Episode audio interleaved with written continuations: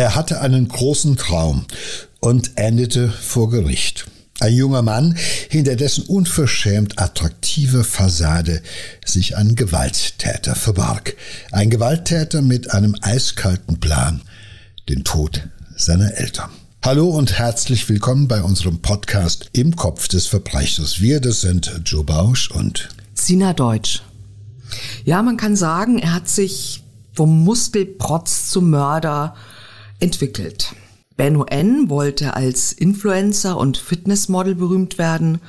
Jetzt kennt man ihn allerdings als äh, Gewaltverbrecher. Das ist äh, Ganze eine, eine tragische Familiengeschichte in äh, Südtirol, in der die Eltern die Liebe zu ihrem Sohn tatsächlich mit ihrem Leben bezahlen. Benno N. hat seine 68-jährige Mutter und seinen 63 Jahre alten Vater erdrosselt und ihre Leichen in einem Fluss entsorgt. Ja, er ist ein klassischer Beziehungstäter, weil auch der Elternmord ist ja eine Beziehungstat. Es ist ein uraltes Motiv, wobei man hier sagen muss, es geht nicht mal um Habgier, was ja das häufigste Motiv ja, ist, die Eltern äh, sozusagen zum Frühzeit. Die brauchen noch so lange, bis man erben ja, kann. Genau die Aktion forciertes Erben mhm. haben wir ein paar Mal schon besprochen. Nein, hier geht es ausnahmsweise nicht mal so sehr um Habgier.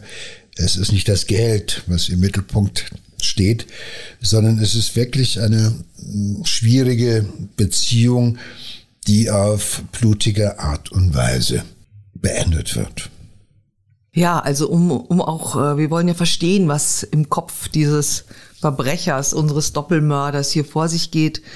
Dazu schauen wir jetzt mal hinter dieses schillernde Bild äh, von Benno, das er äh, von sich selber ähm, in den sozialen Medien aufgebaut hat. Also er präsentiert sich in den sozialen Netzwerken und auf Dating-Plattformen, ähm, so als, er sieht auch gut aus, als durchtrainierter äh, Adonis, also hat natürlich auch einen, hat einen fantastischen Körper und tolle Muskeln und so, also das, äh, er hat da schon die Anlagen dazu. Und es ist aber schon so, dass auch diese, diese tollen Fotos äh, irgendwie Risse zeigen, weil er sich manchmal auch sehr so wirklich bizarre Videos äh, postet. Ne? Also zum Beispiel ähm, zeigt er in einem Video das vor laufender Kamera, wie er sich so Muskelpräparate äh, spritzt. Also schon, ähm, ah, schon ein bisschen ne?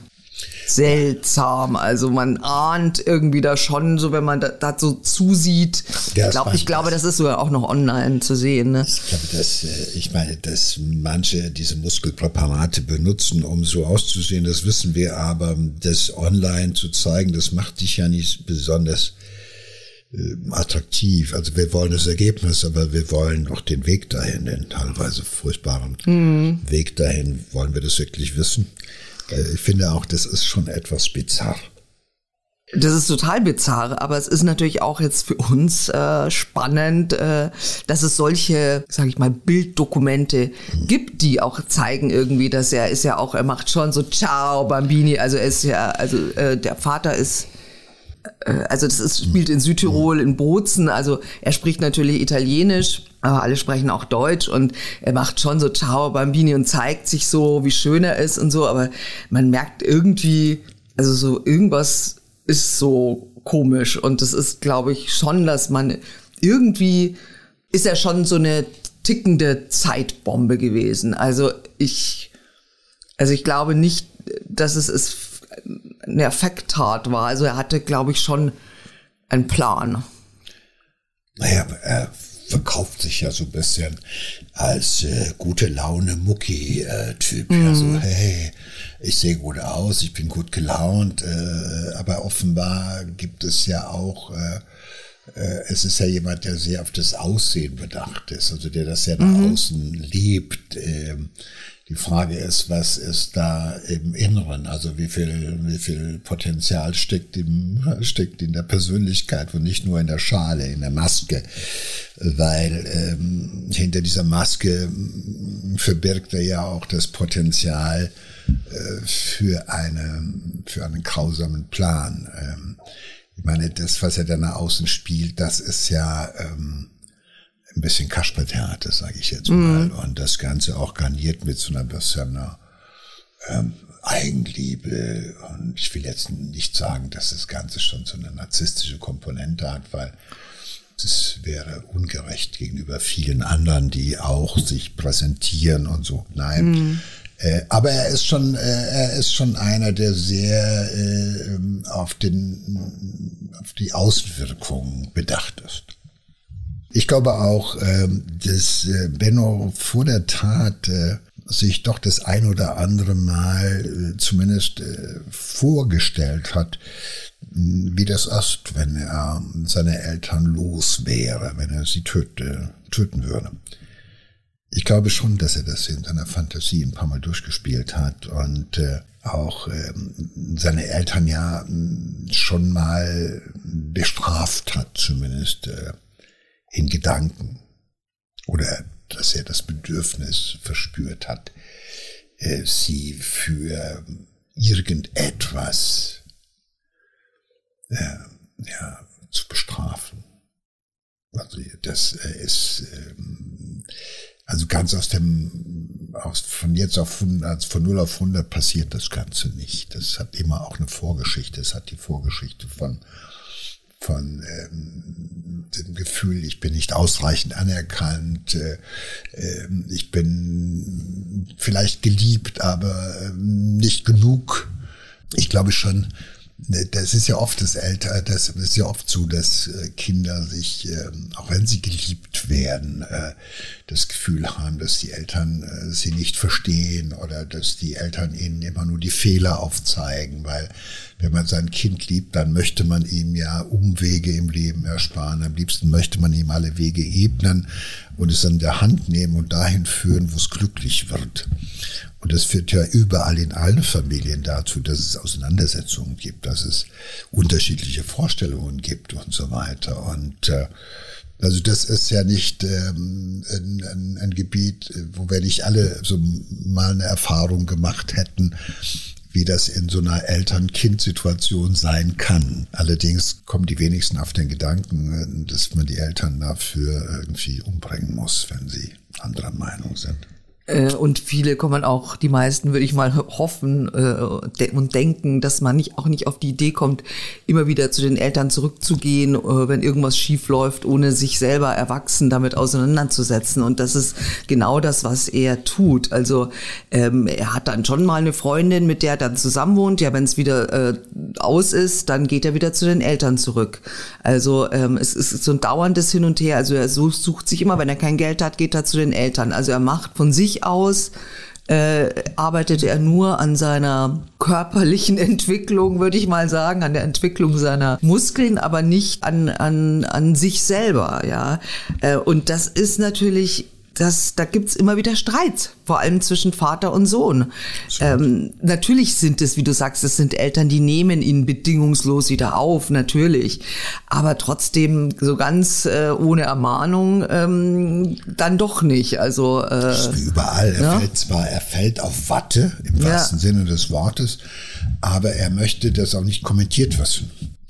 Aber das geht natürlich, dass der Vater schon mal sagt, pass mal auf, mach mal und nicht Verdien mal dein eigenes Geld. Verdien mal, mach nicht ja. nur Bodybuilding, sondern mhm. tu auch mal was, also nicht, mach's nicht nur für die Arme, sondern mach mal was für deinen Kopf. Ja. Äh, weil es ist ja auch augenfällig, dass er ähm, sich schwer tut, also erwachsen zu werden. Der Prozess ja. des Erwachsenwerdens, da fehlt ihm doch noch äh, eine gute Spanne. Aber das nervt ihn natürlich, dass er, ja. ähm, ich meine, es ist ja auch, er ist ein eitler Sack, so, dass er nach Hause geht, da möchte er, dass er zwar geliebt wird und aufgenommen wird, aber es soll gefälligsterweise niemand kommentieren. Mhm. Ja, die sollen ihn, ja, das will man nicht. So und ähm, diese Ermahnungen will man auch nicht hören und auch ähm, alleine das vorwurfsvolle Gesicht Ja. kann ja schon dazu führen, dass man sagt, das will ich mir, das gucke ich mir nicht länger an. Mhm. So, auf die Idee zu kommen, zu sagen, wenn das alles so schwierig ist für mich, dann ziehe ich aus und mache mein eigenes Ding. Alt genug bin ich ja. Das ist das Naheliegendste, was Ja. die meisten von uns tun. An dem Tag, wo wir merken, dass wir mit den Eltern, äh, äh, dass es an der Zeit ist, dass wir ausziehen, weil wir jetzt Mhm. Ja. groß sind, flügge geworden sind, unseren eigenen Weg machen können, dann ziehen wir ja aus. So, weil wir ansonsten halt schon mal auch äh, in die stummen Anklagenden Blicke. Ja, es nervt der halt natürlich, Ja, ja. klar. Und ja, was ist seine Lösung? Seine Lösung ist, das sagt der Gutachter später vor Gericht nämlich aus, die Lösung ist, er wollte sie zum Schweigen bringen. Ja. Hört auf, so doof zu gucken. Ja, Und und, dann noch so Ermahnungen und. Ermahnungen und Ermahnungen. Genau. Und ähm, ja, und dann ist es der 4. Januar 2021 und an diesem Tag bringt Benno seinen Vater endgültig zum Schweigen. Die beiden haben wieder gestritten und da gibt's ein Kletterseil, das in der Wohnung liegt und äh, das nimmt der junge Mann und wickelt es um die Kehle seines Vaters und stranguliert ihn bis zum Tod. Und die nächsten Stunden verbringt er dann auch zu Hause alleine mit der Leiche. Tja, weil er noch nicht so genau weiß, wie es weitergeht. Also Mundtot machen, ja, das war der Plan. Aber jetzt ist der Vater tot. Man muss ja auch sagen, ich meine, die Art und Weise, wie er ihn dann umbringt, die ist schon speziell. Also die ist schon mit den Händen jemanden ah, oder mit dem Strick jemanden zu strangulieren. Da braucht es schon Kraft, aber die hat er ja. Da hat das Training schadet ja dann nicht, hilft ja eher. Und ähm, ja, Aber es ist ja schon ein, aber ist sehr gehört zum- nahe Tod. Ja, du ne? stehst schon vor dem Opfer, das ist immerhin der Vater. Du guckst äh, in die sterbenden Augen Mhm. Deines Vaters, während du zuziehst und weiter zuziehst. Das hat nochmal eine spezielle Qualität, wie ich finde. Aber das zeigt auch, sage ich mal, die Dimension von Wut und Hass und die ganze emotionale Schiene, die man ihm jetzt vielleicht sogar noch ein Stück weit zugute halten will, wenn man ihm überhaupt was zugute halten kann. Aber das ist natürlich auch schon mal was ähm, Spezielles. Und ähm, so viel Zeit zum Nachdenken, wie es danach weitergehen soll, ähm, die hat er nicht. Vor allem, er muss ja irgendwo jetzt zum ersten Mal überhaupt nachdenken, glaube ich. Ja, also äh, doch, er hat definitiv schon äh, Zeit, sich zu überlegen. Also er sitzt ja, wie gesagt, ähm, er sitzt sehr stundenlang mit der Leiche seines Vaters, sitzt er da in der Wohnung. Und äh, genauso wie er natürlich auch Zeit hatte, könnte man annehmen, ich meine, so ein Erwürgen, äh, Erdrosseln, äh, das dauert ja minutenlang. Auch da gibt es sicherlich Momente, wo man noch überlegen kann, ob man nicht doch aufhört. Und genauso, äh, wenn man stundenlang neben der Leiche äh, seines Vaters sitzt, dann muss man natürlich schon, dann kann man, hat man schon Zeit zu überlegen, was mache ich? Rufe ich, Ich glaube- die ich Polizei, glaube- hau ich ab, Ja. warte ich auf die Mutter? Ja, ich glaube aber in dem Moment, wo ähm, sich so ein Täter entscheidet, nach dem Kletterseil zu greifen und zuzuziehen und das zu machen, da äh, ist eben klar, wenn ich das jetzt nicht zu Ende führe, dann wird mein Vater mich aus dem Haus werfen, ich werde hier nie wieder reinkommen. Das ganze System ist damit beendet. Das ganze System äh, ist an dem Tag steht sozusagen, das ist der, der, der, der, der die äh, ultimativ. Danach gibt es das nicht mehr. Weißt du, was ich meine? Ich glaube, ähm, jemand, der so weit kommt, dass er das Kletterseil nimmt, dem Vater um den Hals schlingt im Streit und es dann zuzieht, in dem Moment ist klar, wie das enden wird, weil dann abzulassen und sagen, sorry, es hat mich übermannt, dann verlässt du das Haus und kehrst nie wieder zurück. Und ich glaube, das ist auch das, was er auch weiß. Ein Täter, der das macht und der sich das auch vorweg schon mal so in Gedanken überlegt hat, wie das wäre, wenn die Alten weg wären, der weiß auch, dass er nur einen Versuch hat. Er hat keinen weiteren. Das glaube ich ganz sicher. Und ich glaube, das ist das, A, was ihn dazu führt, dass er, das ist ein Prozess, das dauert schon 10 Minuten, 15 Minuten mindestens, das Zuziehen, bis jemand dann halt tot ist. Mhm. Weil der ist ja sonst gesund. Der ist gerade mhm. mal 63 oder sowas, also mhm. ein junger Mann noch. Also da ist, kostet es schon mehr Kraft, als man sich, ähm, gut, aber er ist ein ausgebildeter Bodybuilder, er hat natürlich gut Kraft. Er spritzt sich Muskelpräparate, hier vielleicht so ein kleiner Einschub mal von meiner Seite. Man hat ähm, beispielsweise eine Untersuchung gemacht in Schweden, wo man festgestellt hat, dass Männer, die ähm, sich ähm, Testosteron spritzen, also männliche Hormone spritzen im Rahmen des äh, Muskelaufbaus, dass die eher zu Gewalttaten neigen. Also ich weiß nicht alle, nicht, aber ehrlich ich weiß nicht, was er sich da genau naja, ist ja egal, aber ich sag aber mal, das, das ist nur eine interessante Geschichte, mhm, das kann ihn aber nicht exkulpieren. Das naja. wollte ich ganz klar. Es gibt mhm. keine Behandlung, die dazu führen könnte. Die Bereitschaft ist ein bisschen größer, aber es ist nicht so, dass man sagen könnte, das führt immer dazu, dass jemand ja. gewaltbereiter ist. Da ist, glaube ich, jemand nachhaltig permanent gekränkt, gekränkt ja. durch die kritischen ja. Betrachtungen der Eltern, vor allem des Vaters mit dem gerät er wieder und wieder und wieder in Streit. Den will er zum Schweigen bringen, mhm. den will er auch, von dem will er nichts mehr hören, von dem will er auch keine Ermahnungen mehr haben. Der muss weg. Das ja. ist der klare, die klare Motivation, mit der er den Vater umbringt. Mhm. Das ist für mich das Entscheidende. Und jetzt sitzt er dort und hat die Leiche des Vaters dort vor sich liegen und weiß, irgendwann gleich kommt die Mutter nach Hause. Ja. So, wie gehe ich jetzt mit der Situation um? Das sind, das, er hat ja Fakten geschaffen. Und was ist, wie geht's weiter? Wie geht es weiter? Und das ist etwas, dafür hat er drei Stunden Zeit gehabt, nachzudenken. Sag mal so, die erste Stunde hat er vielleicht irgendwie auf seinen toten Vater geblickt. Mit dem Gefühl von Genugtuung. Irgendwann auf einmal packt ihn mhm. auch ein Stück weit auch die Angst, wie geht es weiter, wenn die Mama nach Hause kommt und sieht, was ja, ich gemacht habe. Schreien, die wird, die wird schreien, so weiter. Das heißt, das wird, das wird, wohin geht das? Das heißt, es wird dazu kommen, dass ich wieder Stress habe. Ja. Es, äh, ich habe das Problem nicht gelöst, sondern es wird noch schlimmer mhm. werden. Ich werde ins Gefängnis müssen. Äh, meine Mutter wird mich auch nicht mehr beschützen, weil ich habe ja den Papa umgebracht und so weiter und so fort.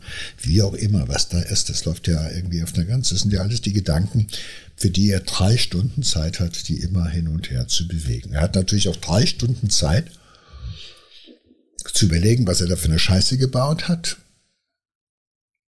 Ja, ja. Die man vielleicht noch als spontan und damit als Totschlag hätte werten können, möglicherweise. Aber das geht in dem Moment in den Köpfen des Täters gar nicht vor, sondern er will nur, wie kann ich das alles wieder ungeschehen machen? Wie kann ich dafür sorgen, dass man mir nicht draufkommt? Wie kann ja, ich ja. dafür sorgen, dass alles so bleibt, wie es ist? Nur ohne die lästigen Nur ohne Eltern. Die, ohne die lästigen Eltern. Ganz genau. Ich meine, er kann ja auch nicht irgendwie sagen, äh, Mama, tut mir leid, ich habe den Papa umgebracht. Ja, es hat so passiert. Du weißt ja, wie ich bin. Und äh, der war wieder, der war nicht so nett zu mir. Und dann ist es halt passiert. Nein, das wird nicht funktionieren, weil ich glaube auch die Mutter hat natürlich, die Mutter ist ja auch Teil dieser Geschichte. Die war auch ja. immer dabei. Ja. Das war auch diejenige, die äh, äh, vielleicht äh, sich weniger oft mit ihm gestritten hat, aber die zumindest die Argumente des Vaters auch geteilt hat, die auch gesagt hat, du, äh, du musst was tun und mhm. äh, mach doch mal, vielleicht ein bisschen versöhnlicher, wie das die Mütter vielleicht ja. eher sind. Da werden die Väter vorgeschoben, die müssen, sag doch mal.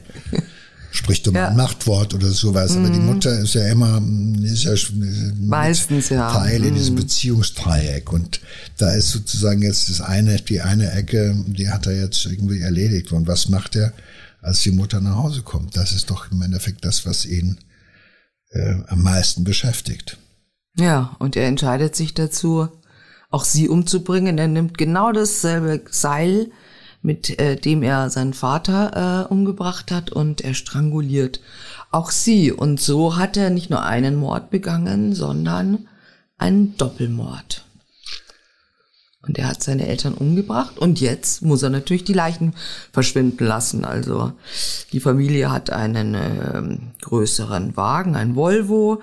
Da transportiert er sie ähm, die Körper rein.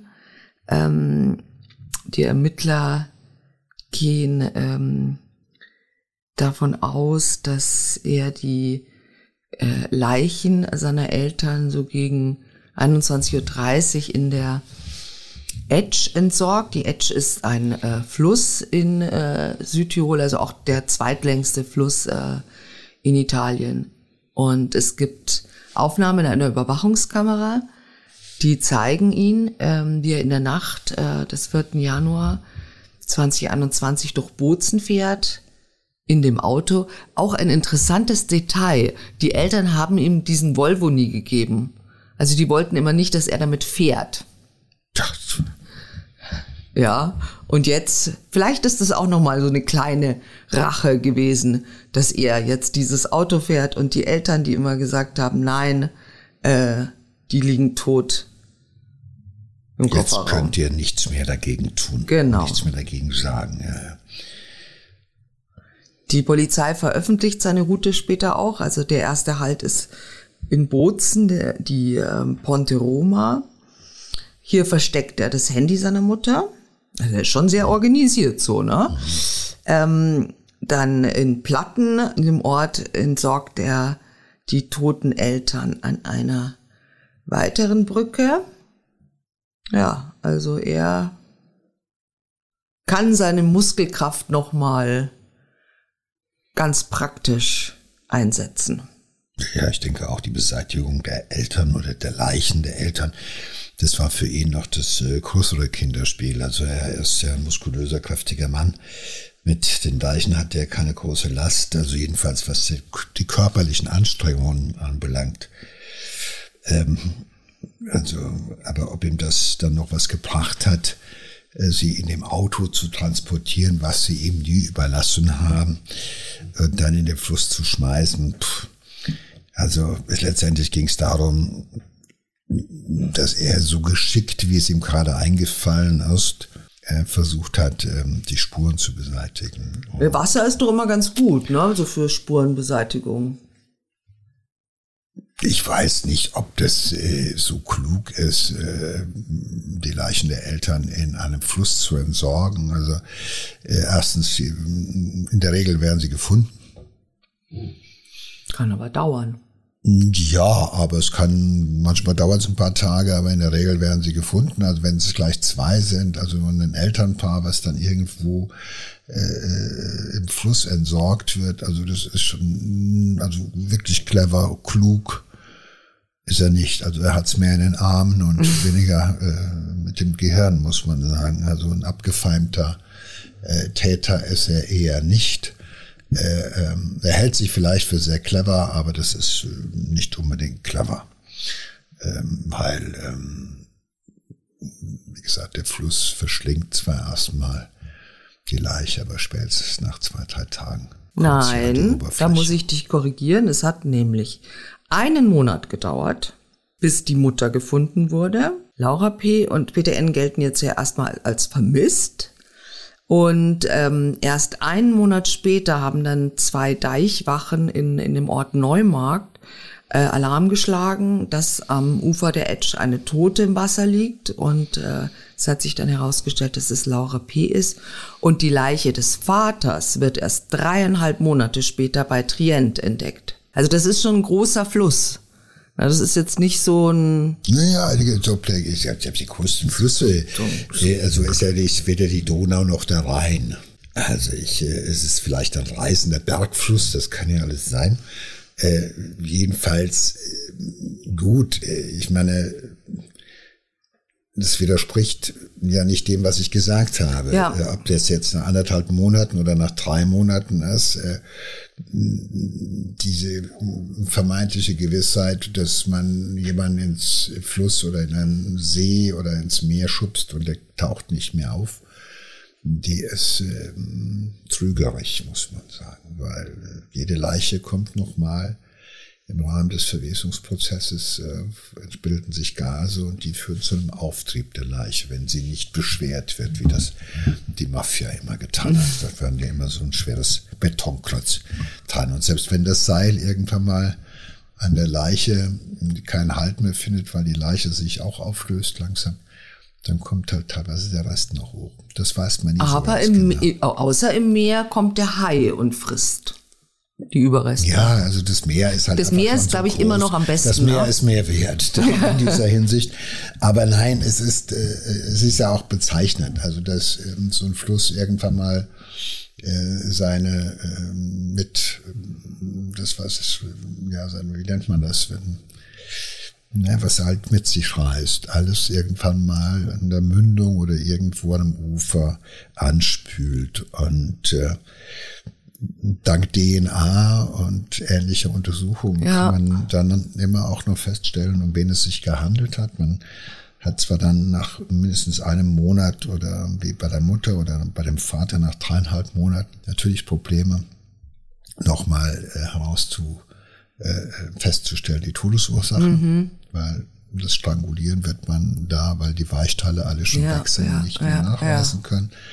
Äh, aber Fakt ist, dass dann manchmal doch ein, eine, ein Lügengebilde äh, Eltern vermisst, Eltern sind weg, tauchen nicht mehr auf. Also das ist ja immer auch äh, äh, schwieriges Kapitel. Ne? Solange keine Leichen da sind, äh, ist die Polizei natürlich irgendwie auf äh, äh, Vermutungen angewiesen. Aber spätestens, wenn die Leichen gefunden werden, äh, bricht ja meistens so ein Lügengebilde. Die Eltern haben das Haus verlassen, sind im Urlaub und kehren nicht mehr zurück. Was will man noch für eine Geschichte erzählen? Also, naja. So. Und äh, dann äh, wird halt einfach letztendlich nochmal intensiv weiterermittelt und dann, ja. Kommt man natürlich relativ schnell auch. Auf Benno. Ja. Und, äh, und irgendwann äh, ist Benno auch jemand, das, was auch nicht so selten ist. Ich meine, er ist ja ähm, kein Auftragsmörder. Es war auch gewisserweise, er ist ein Beziehungstäter und da spielen immer auch Emotionen eine Rolle. Und wenn dann äh, die Leichen gefunden werden und man nimmt ihn ins Gebet, das heißt, man äh, vernimmt ihn jetzt mal, äh, konfrontiert ihn, dann äh, bricht manchmal halt eben auch so ein Angeklagter oder so ein Verdächtiger zusammen und gesteht die Tat und schildert sie in allen Einzelheiten. Und das tut er halt eben auch. Ja, aber da würde ich ja. doch sagen, da kommt doch schon der Narzisst durch, oder? Wenn er so genau schildert, wie, wie er das alles so hingekriegt hat, wie er sie beseitigt hat und so, dann, das macht ihm doch auch eine gewisse, könnte man denken, eine gewisse, ähm, es, er ist zufrieden mit sich naja. Gut, der Plan ist im Endeffekt dann nicht ganz aufgegangen, aber so hat er das ja alles irgendwie cool hinter sich gebracht. Ich meine, manche werden ja vielleicht zusammengebrochen oder was weiß ich. Ja, äh, gut, ich meine, ich glaube, ich glaube. Ähm, Meinst du nicht, dass glaube, er das dass, gut dass fand? Erstmal, ähm, ich glaube, wenn jemand so präzise das alles erinnert, was er da im Endeffekt vor dreieinhalb Monaten äh, getan hat, so lange ist es ja noch nicht her. Das hat ihn auch mm. ab und zu beschäftigt. Und ähm, die Intensität äh, lässt sich daran auch äh, erkennen, dass er so genau halt die Details halt später der Polizei auch schildern kann. Also er hat genaue Erinnerungen an die Tatabläufe, warum, mm. was er getan hat und so es entspricht ja auch dem, dem Tat- und auch dem Nachtatverhalten, dass er das genau erinnern kann. Mhm. Weil wir entsinnen uns, er hatte drei Stunden Zeit ja. zwischen dem Mord an seinem Vater und dem Mord, das ist der Tötung seines Vaters und dem Mord an seiner Mutter. Mhm. Und ähm, ob er darüber jetzt so eine Selbstgefälligkeit entwickelt hat, wo er sagt, das habe ich doch gut gemacht oder sowas, das glaube ich nicht. Ich denke, es ist dann manchmal halt eben auch der Versuch, ähm, äh, den Details Wichtigkeiten zu verleihen, die erklären sollen, was man eigentlich nicht erklären kann, nämlich dass man zwei Menschen umgebracht hat. Hm. Dass man sich dann sozusagen mit den Kleinigkeiten beschäftigt, um das Wesentliche, nämlich dass am Ende beide Eltern tot waren, um sich nicht da so intensiv mit zu beschäftigen. Was will ich meinen? Man mhm. kommt dann, äh, man geht sich dann lieber in Kleinigkeiten und äh, ich weiß es nicht genau. Auf jeden Fall äh, äh, gesteht er zumindest die Tat. Er mhm. gesteht das, was er ja. nicht mehr leugnen kann. Ja. Ja, du hast ja schon gesagt, dass ähm, solche Eltern-Kind-Konflikte ja schon eigentlich immer ganz früh in der Kindheit äh, schon entstehen. Und ähm, lass uns die mal anschauen, wie äh, die bei Benno ausgesehen hat. Ist eigentlich, wenn man äh, meint, man eine glückliche Kindheit. Also er ist ein ganz, ganz heiß ersehntes Wunschkind, auch ein Christkind. Er ist nämlich am Heiligabend äh, 1990 äh, geboren. Er ist das erste Kind äh, für Laura P. und Peter N. Und äh, er wächst sehr gut behütet auf. Äh, die, die Eltern sind äh, beide Lehrer und äh, ganz begeisternde Reisende. Also sie reisen mit ihrem Sohn in fremde Länder, zeigen ihm andere Kulturen, also sehr ähm, pädagogische Eltern, eigentlich, wie man sie sich so vorstellt, wie man sie gerne hätte, vielleicht seine Eltern. Ne? Und ähm, vier Jahre später wird dann seine Schwester Made geboren. Und da ist es dann natürlich äh, die Konkurrentin. Und wie wie halt so oft äh, mit Geschwistern für ihn, den Erstgeborenen, ja auch so ein gefühlt, so eine Verdrängerin, die auch was, ein Stück Liebe und Aufmerksamkeit in seinen Augen von den Eltern wegnimmt. Naja, ist ja auch so klassisch. Ja, klassisch schon, aber äh, es ist, äh, wie viele Kinder haben Geschwister?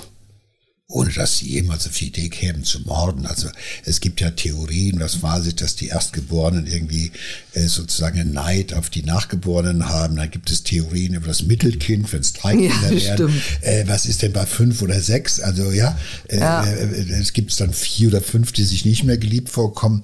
Also Fakt ist, es ist was passiert, was hundsnormal ist. Er hat ein tolles ja. Elternhaus, er hat tolle Eltern die pädagogisch geschult sind, versiert sind, die, er hat ein tolles Elternhaus, was sich viele Menschen einfach wünschen würden, dass es so ist. Und dass er eine Schwester bekommt, wo er vier Jahre alt ist, dass die Eltern die nicht hintereinander weggemacht haben, also im Abstand von einem Jahr, auch das ist normal. Mhm. So. Und ein Kind im Alter von vier Jahren äh, teilt, aber es ist ein soziales Kind. Also ich glaube nicht an diese Theorien. Also das ist, es dient zu unserer Erklärung. Wir wollen immer mhm. das Unerklärliche erklären. Und natürlich muss man die Biografie äh, sehen. Und natürlich mhm. trägt das einiges dazu bei, um möglicherweise zu erklären. Das Irre ist, ich habe noch keinen einzigen Straftäter erlebt, der über 32 Jahren Arbeiten im Knast der mir sowas erzählt hatte. Das fing damit an, dass im Alter von vier Jahren meine Schwester geboren wurde. Das hat noch keiner erzählt. Das ist eine Geschichte fürs Gericht. Das ist eine Geschichte, um eine Biografie vielleicht irgendwie im Ganzen zu erfassen, auch die kleinen Punkte zu beleuchten, was so in so einem Kopf von einem Menschen mhm. sich entwickeln kann, gar keine Frage. Aber es ist halt eben auch etwas, was nur ausnahmsweise passiert. Also nicht jeder, der zwei Kinder hat und das zweite Kind ist vier Jahre jünger, äh, muss äh, vergegenwärtigen, dass das andere Kind irgendwo da schon anfängt, irgendwie ähm, äh, äh sozusagen Neid auf die Schwester und Hass auf die Eltern zu entwickeln. Nein, das ist äh, nicht so. Er ist vielleicht nicht mehr der Prinz und er muss das Ganze mit der kleinen Prinzessin noch teilen, die hinterhergekommen ist. Aber ich sehe nirgendwo ein Argument, dass man das Gefühl gehabt hätte, er wurde von da an weniger geliebt. Also ich denke, es gibt auch, es gibt, ähm, also das, was ich bei ihm sehe, ist so ein bisschen halt eben auch äh, so eine Entwicklung, ähm, die ich beschreibe als Wohlstandsverwahrlosung. Leute, die ein tolles Elternhaus hatten, die also wirklich nichts zu leiden hatten, die unterstützt wurden, die geliebt wurden, denen immer wieder die Hand gereicht wurde, auch wenn sie in ihrem späteren Leben als Erwachsene irgendwo äh, versagt haben oder wo sie ähm, die Unterstützung der Eltern halt brauchten. Äh, da haben sie die bekommen, äh, dass man sich äh, kritische Betrachtungen durch die Eltern gefallen lassen muss, wenn man immer wieder auch auf sie angewiesen ist. ist auch das ist normal. Ähm, dass man dann aber so gekränkt ist dadurch, dass man dazu auf die Idee kommt, sie dafür auch umzubringen, ist auch nicht so ganz selten, aber Gott sei Dank ziemlich selten. Und es spricht aber auch ein bisschen was immer auch über so eine Kränkung, die subjektiv viel intensiver empfunden wurde von ihm, als es objektiv gemeint war, sein könnte oder als die meisten von uns es wahrnehmen. Mhm. Jeder von uns kennt es. Ja, selbst äh, also meine Mutter mit äh, früher über 86, die noch gesagt hat, pass mal auf, dann machst du so, gehst du nur ordentlich arbeiten. Und wo ich sagte, Mama, ich bin schon seit 25 Jahren als Arzt unterwegs, mach dir keine Sorgen. Und wo du dann denkst, es hört nie auf, das kennt jeder von uns. Weißt du, ich glaube, das ist bei jedem, selbst wenn du 70 bist und deine Mutter ist 95, wird sie dir noch sagen, ziehst du dich immer ordentlich an oder da, wo du denkst, hey, ich lebe doch auch schon so lange. Das ist, glaube ich, gehört mit dazu und das beschreiben wir als äh, vielleicht übertriebene Elternliebe oder ähm, das ist das, was wir vielleicht auch als Elternliebe, die ja nicht verhandelbar ist. Weißt du, was ich meine? Das ist ja, ähm, in der Beziehung kannst du scheitern und dann wirst du nicht mehr geliebt. Mhm. dann gehst du nach Hause zu deinen Eltern, weil die Elternliebe, die, wie groß sie auch ist, Sie wird immer wieder auf eine schwierige Probe gestellt, aber du kommst nach Hause. Es mhm. bleibt. Blut ist dicker als Wasser, sagt der Volksmund. Darauf verlässt sich ja hier unser gute Benno ja schon seit Jahren. Aber mit dem anderen Teil dieser Elternliebe kommt er halt nicht zurecht. Und ich kann mir schon vorstellen, ja, auch wenn das jetzt natürlich äh, kein ausschlaggebender Grund ist, aber ich kann mir schon vorstellen, so wie er ist, dass er schon auch neidisch auf seine Schwester ist, weil die ist nämlich sehr klug, die ist nicht nur wunderschön, die ist äh, auch sehr viel zielstrebiger und erfolgreicher als er. Sie macht einen exzellenten Schulabschluss, äh, sie studiert Medizin, nebenbei schreibt sie auch noch einen Roman. Also äh, so, ich kann mir schon vorstellen, dass er sich da so ein bisschen äh, über äh, soll ich sagen, über, überrumpelt, überholt fühlt, so ein bisschen von der kleinen süßen Schwestern. Und ähm, natürlich will er ja auch äh, Befriedigung, also er will ja auch attraktiv und, und erfolgreich und geliebt sein und so weiter. Und er sucht natürlich auch sehr viel Bestätigung von Frauen, aber das äh, funktioniert halt nie sehr lange. Ja, ja gut, er, er versucht was zu machen halt, äh, ähm, wo er auch ganz besonders ist, also wo er denkt, äh, es ist ja auch, äh, ich meine, es ist ja auch nicht leicht, aber irgendwie äh, Muskelaufbau zu machen. Mhm. Das ist ja manchmal, würde man sagen, wenn der genauso viel Zeit wie im Sportstudio irgendwie auf der Schulbank zugebracht hätte, hätte er woanders auch erfolgreich sein können. Aber er geht ja nun mal seinen Weg. Das ist ja in Ordnung so. Äh, äh, es ist auch möglicherweise denkbar, dass es so eine Art Konkurrenzkampf gegeben hat, weil ähm, die Schwester hat natürlich auch nur das gemacht, was sie halt gut konnte. Ja. War halt gut in der Schule, ist ja auch ein Mädchen. Die sind ja meistens irgendwie, muss man ehrlicherweise sagen, irgendwie äh, klüger und weniger abgelenkt. Und sie war halt besser als er. Und sie war klüger als er. Und sie war erfolgreicher als er. Äh, aber das war auch ihr eigenes Tun. Er hat es ja nicht gegen ihn getan, sondern er ja, ist ja, den Weg gegangen. So, ja. und er konnte halt sagen, okay, äh, meine Schwester äh, hat es geschafft äh, und ähm, äh, ich habe es jedenfalls äh, vielleicht in der Wertung der Öffentlichkeit und in der Wertung meiner Eltern nicht gepackt oder bin noch dran, aber äh, ich bin noch auf meinem Gebiet richtig gut. Aber das Gebiet, auf dem er versucht gut zu sein, verlangt natürlich wahnsinnig viel Anerkennung von außen.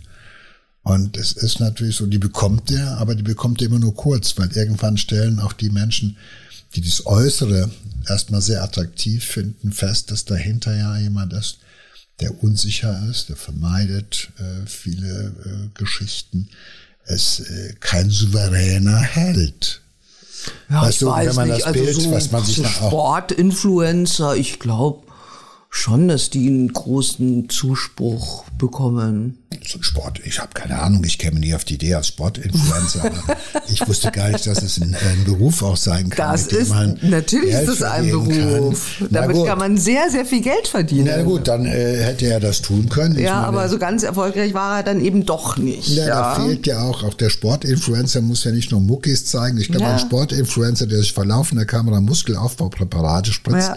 macht nicht so viele, holt nicht so viele Follower an Land. Da bin ich mir fast sicher.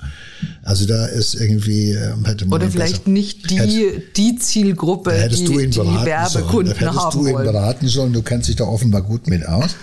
Ich wusste nicht, dass man ähm, damit irgendwo ähm, viel Geld verdienen kann, aber egal. Vielleicht kann man es auch nur so lange, wenn man jung ist, oder? Oder wird man später so als 65-Jähriger? Möchtest du noch Sportinfluencer werden, ne?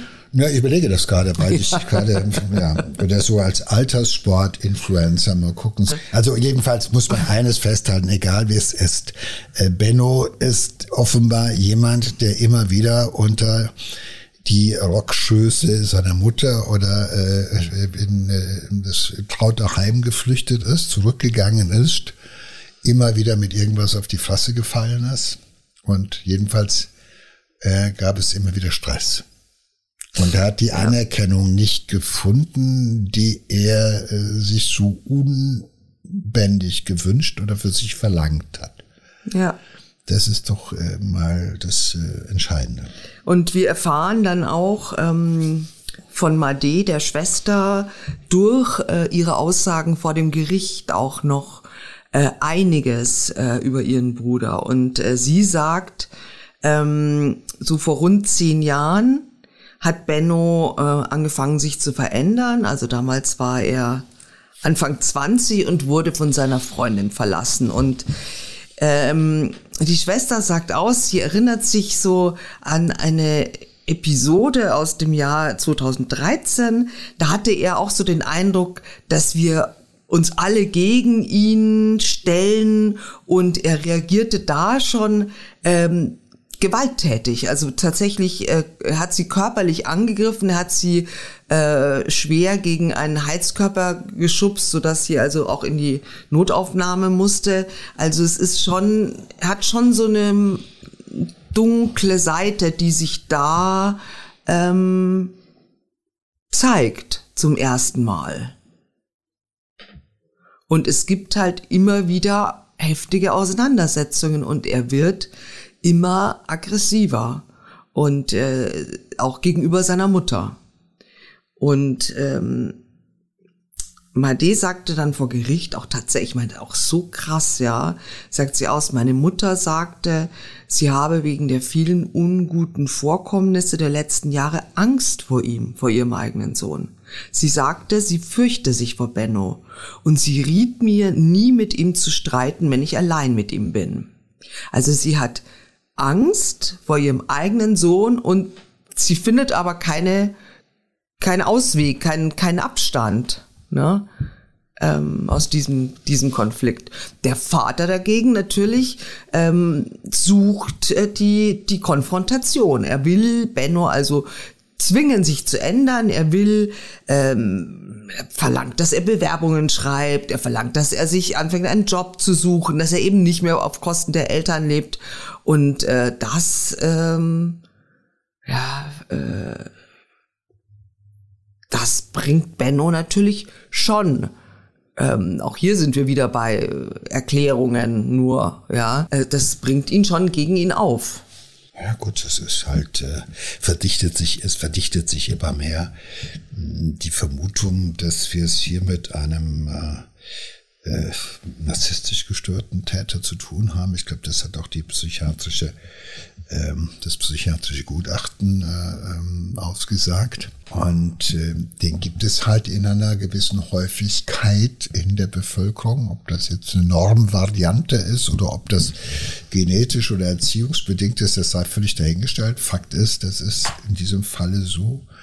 Äh, und diese Narzissten sind von ihrer eigenen Großartigkeit, von ihrer eigenen Grandiosität eigentlich überzeugt und ähm, jeder, der dieses Bild stört, es äh, wird entweder ausgemerzt oder dem geht man aus dem Wege oder sowas und ähm, äh, Leiden tun bei narzisstisch Gestörten immer ähm, die Beziehungen. Also ob das jetzt die Freundin ist, deshalb gehen seine Beziehungen auch früher oder später in die Hose, mhm. weil die relativ flott merken, mit dem kannst du nicht zusammen sein äh, auch dieses übergriffig werden, diese Gewalttätigkeiten sozusagen irgendwann mal äh, platzt das aus ihm raus. Das ist halt einfach mhm. so ein mhm. maligner Narzissmus, wenn da jemand an dieser Fassade kratzt, dann wird er bestraft, dann reagiert er halt eben auch unbeherrscht und nicht mehr, also auch ähm, von Affekten getrieben. Und äh, das, wie gesagt, die, das ist äh, etwas, das lebt ja meistens in Beziehungen aus nicht eine Arbeitsstelle oder sonst was. Ähm, äh, das ist ja jemand, der davon überzeugt ist, dass andere ihn finden und andere dafür, dass er andere eben auch so von sich überzeugen kann, dass die diese Grandiosität bedienen. Also so einer schreibt keine Bewerbung, sondern der will gefunden werden. Und äh, die anderen Beziehungen sind im Wesentlichen die Eltern, ja, die das ist ja eine Beziehung, die wirst du halt eben bis zum Ende deines Lebens nicht mehr los oder bis zum Ende ihres Lebens nicht mehr los. Und, und das sind ja Menschen, die immer wieder äh, auch die kleinste, die kleinste äh, Nachlässigkeit ausnutzen. Also sag mal so, die Eltern, die dir einerseits sagen, mach doch mal was und schreib mal Bewerbungen und beweg dich doch mal, beweg dein Hintern, mach doch mal dieses, jenes. Ja, das äh, äh, hörst du dir an, aber äh, ich sag, offenbar geht es ja so weit, dass sie jetzt am Ende sogar die Mutter Angst hat, mit ihm alleine zu sein. Der Vater sucht dann noch den, die Konfrontation mit ihm, die Mutter schon längst nicht mehr. Auch das ist ja so eine Geschichte, wo Narzissten sich wunderbar bedienen. Ja, die äh, äh Mutter, die verzeiht, der Vater, der aber irgendwo äh, dich immer wieder ermahnt, das gegeneinander auszuspielen. Äh, du reagierst auch immer auch nicht adäquat, immer noch so, als wärst du äh, 15 Jahre alt und nicht fast 30 oder sowas. Also du wirst dann wieder äh, gehst du in so ein Kindchenschema hinein, was auch nicht mehr adäquat ist. Das funktioniert natürlich in Beziehungen dann eher nicht mehr. Das sagt er jetzt einer Freundin, bitte dann hau ab, mit dir will ich nicht mehr. Bei den Eltern funktioniert das ja noch vergleichsweise länger, so eine spezielle narzisstische äh, Interaktion.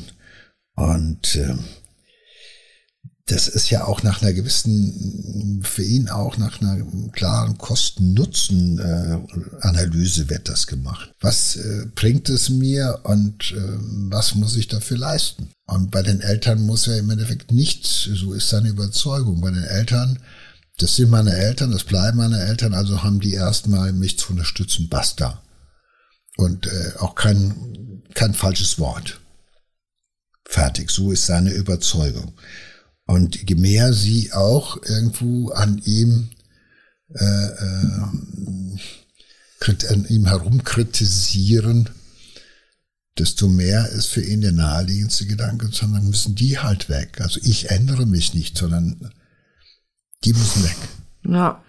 Also jeder von uns kommt ja auf den Gedanken zu sagen, ja gut, dann muss ich doch was tun.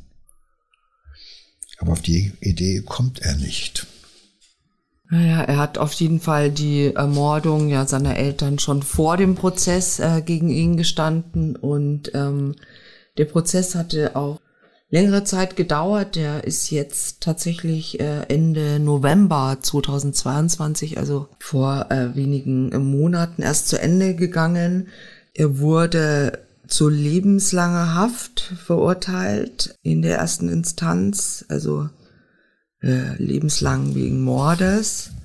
Ist jetzt noch nicht klar, ob da eine Berufung geben wird. Normalerweise sprechen wir eigentlich immer erst über Täter, wenn die Revision schon durch ist oder die Berufung. Aber ich denke, nachdem er selber ja auch schon äh, sehr ausführlich über äh, sich und äh, seine Eltern und die, die Tat gesprochen hat, äh, wird es da keine, äh, sicher keinen Freispruch äh, geben. Naja, das Irre ist ja, glaube glaub ich noch, dass er ja ähm, zur Beerdigung seiner Eltern auch äh, ausgeführt wurde, begleitet von zwei Justizbeamten, hat er ja sozusagen in der Leichenhalle nochmal Abschied nehmen dürfen von seinen Eltern. Und äh,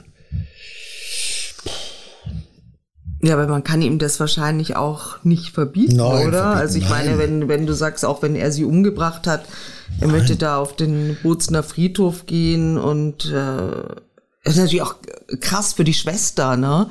Ähm, äh, sie steht ihm da gegenüber, er wird da von, von, von mehreren äh, Polizisten da, da bewacht und dahin geführt und sie steht da, er hat ihr ja auch die Eltern genommen, ne? Und Ja. äh, was er, was, was will er da? Ja. Also Reue wird er wahrscheinlich nicht, Abbitte wird er da sicher am Grab nicht geleistet haben, möchte ich mal behaupten. Naja, also jedenfalls sollte es so aussehen. Also es ist ja immer so, dass man erst erstmal musste das schaffen, das zu machen, dass du halt, äh, äh, ähm, ich meine, das ist jetzt äh, schon dann Monate nach der Tat, wo dann die Leichen der Eltern gefunden werden und dann werden sie erst bestattet. Überlegt er das mal. Das ist ja also auch nochmal eine lange zeitliche Verzögerung. So, und dann ist er halt auch schon im Knast und ist in Untersuchungshaft. Und ähm, natürlich, wenn er sagt, ich möchte ausgeführt werden äh, zur Beerdigung meiner Eltern, ich habe sie umgebracht, aber ich bereue das zutiefst, ich kann es nicht wieder gut machen, aber ich will daran teilnehmen, dann wird kein Richter der Welt das dir Ja. verbieten können. Äh, es sei denn, die Angehörigen sagen, also der soll hier nicht erscheinen. Ich weiß jetzt also zumindest irgendwie, ähm, aber egal. Selbst das weiß ich jetzt nicht genau. Wahrscheinlich hat die Schwester gesagt, wenn es ihm, wenn es ihm hilft zu bereuen, dass, was er getan hat, dann soll er kommen. Das weiß ich nicht, aber es ist auch müßig. Ich jedenfalls weiß aus meiner Erfahrung, dass die wenigsten Täter eigentlich Reue entwickeln. Die meisten bereuen die Tat, weil die Tat natürlich auch ihr Leben dramatisch geändert hat. Ja. Man hat den anderen zwar das Leben genommen, aber auch das eigene Leben ist äh, ziemlich in die Krutze gegangen dabei, weil lebenslang im Knast zu sein bedeutet auch äh, in Bozen immerhin noch, was weiß ich, 25 Jahre. Oder Also so bei dem weiter. Doppelmord, Beim an den Doppelmord Eltern kann ich mir das gut allemal, vorstellen. aber er ist ja auch schon äh, äh, zumindest so klug, das muss man sagen, dass er, er ist einerseits so klug, aber auch so skrupellos, je nachdem, wie man es sieht, dass er in der Lage ist, daran teilzunehmen. Ja. Das ist ja eine Geste, die wir auf den ersten Blick dann vielleicht positiv sehen. Genauso können wir sie negativ sehen. Ja. Es ist jetzt müßig, das zu Ende zu diskutieren. Also ich glaube nur aus meiner Erfahrung, dass viele dieser Täter, die speziell diese narzisstische äh, Störung haben, dass die äh, vor allem Mitleid mit sich selber haben. Die Ja. haben keine Empathie für ihre Opfer. Das ist nur, was hat das aus mir gemacht und wie schlimm Mhm. ist das jetzt? Und wenn, hättet ihr mich nicht ermahnt, dann könntet ihr noch leben. Das Ja, ist ja, deren Gedanke, ja. der sie meistens noch länger auch beherrscht. genau. Und äh, äh, auch dieses, äh, ich will das alles mal erklären, wie alles angefangen hat, das ist auch so das Bedürfnis, dass man alles psychologisierend in die Verantwortung der anderen stellt. Die Eltern waren letztendlich selbst an ihrem Schicksal schuld. Ja. Das ist die Quintessenz bei den meisten Ja. narzisstisch gestörten. Die anderen sind dran schuld gewesen. Hätten die das und das nicht getan, hätte ich das nicht tun müssen. Genau. Und ich meine, er ist jetzt 32 Jahre alt. Das ist natürlich, äh, ähm, da kann man schon traurig sein, dass man die, die besten Jahre seines Lebens äh, hinter Gittern äh, verbringt, finde ich. Also er hat es natürlich verdient, aber ich glaube, das ist ja schon ein Alter eigentlich, wo man, wo man ganz viel sich im Leben Naja, gut, er hat ja zwei ne? Sachen. Er hat ja eine, er hat ja Zeit, erstmal halt eben seine Tat zu bereuen. Das ist, was er nicht äh, tun wird. Ja, und das Zweite ist, er hat zumindest auch mal die Gelegenheit, äh, über sich selber entsprechende nachzudenken und Erkenntnisse zu gewinnen und dann halt eben äh, die Voraussetzungen zu schaffen, ähm, vielleicht im Anschluss daran ein äh, straffreies und vielleicht nicht so großspuriges Leben zu führen. Auf jeden Fall hat er im Knast eines. Er hat Zeit, Sport zu machen. Er kann Fitness machen und Bodybuilding ohne Ende. Aber das Problem ist, hat keine Kamera, wo er das Nee, ihr wird es nicht posten dürfen. Nicht posten das ist dürfen. natürlich bitter. Das ist doppelt bitter, weil du kannst Muckis haben wie der größte Adonis, aber außer deinem Zellennachbarn Sieht's keiner. sieht's keiner. Dumm gelaufen. Und es ist auch gut so. Gut, Joe, vielen Dank. Gerne. Bis zum nächsten Mal.